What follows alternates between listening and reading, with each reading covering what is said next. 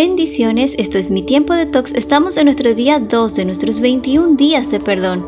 Eclesiastés 7:9 nos dice, si ya enojarse es malo, guardar rencor es peor. ¿Cómo afectan los sentimientos de rencor?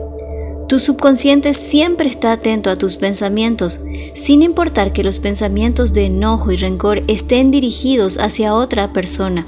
Así que toma esos pensamientos y responde con sentimientos de enojo y rencor. Es como si compráramos un aromatizador de ambientes y al quitar el seguro descubrimos que el aroma no es lo que esperábamos. Es más, resultó ser desagradable. Entonces, en lugar de lanzarlo a la basura, decidimos guardarlo en el ropero. Lo que sucede es que el aroma impregna el espacio y toda la ropa, y lo que al principio te pareció desagradable, lo llevas puesto. De la misma manera, guardamos en nuestra mente y nuestro corazón el daño o las ofensas causadas, a veces hasta muchos años después, y en consecuencia reaccionamos por esa herida con las personas que nos rodean y amamos. Olemos a dolor. Cada vez que recuerdas el daño, estás reviviendo el momento y sin darte cuenta, estás atrayendo más de lo mismo. Te sigues sintiendo víctima y aunque no seas consciente de ello, te comportas como tal, por lo que generas más y más sentimientos de rencor. Pero ¿cómo dejar atrás el dolor y el sufrimiento? ¿Cómo renunciar a ellos cuando lo que nos quitaron es irreparable? El camino del perdón no es cómodo ni fácil.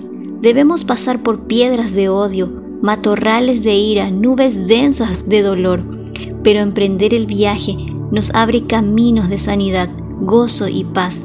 Mateo 5:4 dice, Dichosos los que lloran, porque serán consolados. El Señor te consuela cuando le permites a medida que avances en perdón. Comprende que el perdón no quiere decir que tengas debilidad de carácter o que seamos incapaces de enojarnos. Tampoco es pasividad.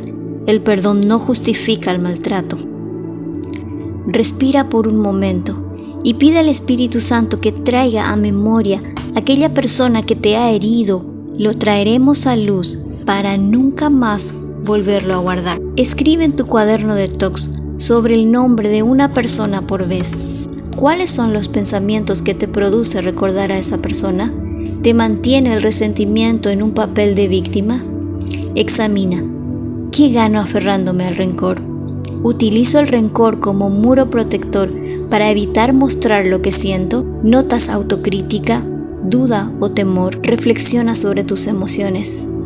Esto que siento se alinea con las escrituras.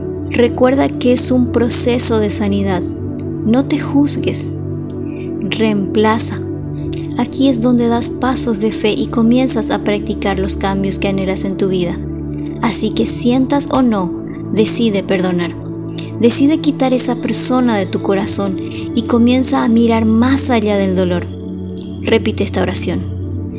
Padre amado, he encerrado este dolor demasiado tiempo.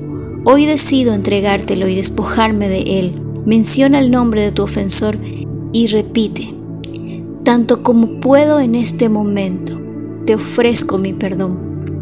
Te perdono, te perdono, te perdono. Y recuerda Mateo 6:12, perdónanos el mal que hemos hecho así como nosotros hemos perdonado a los que nos han hecho mal.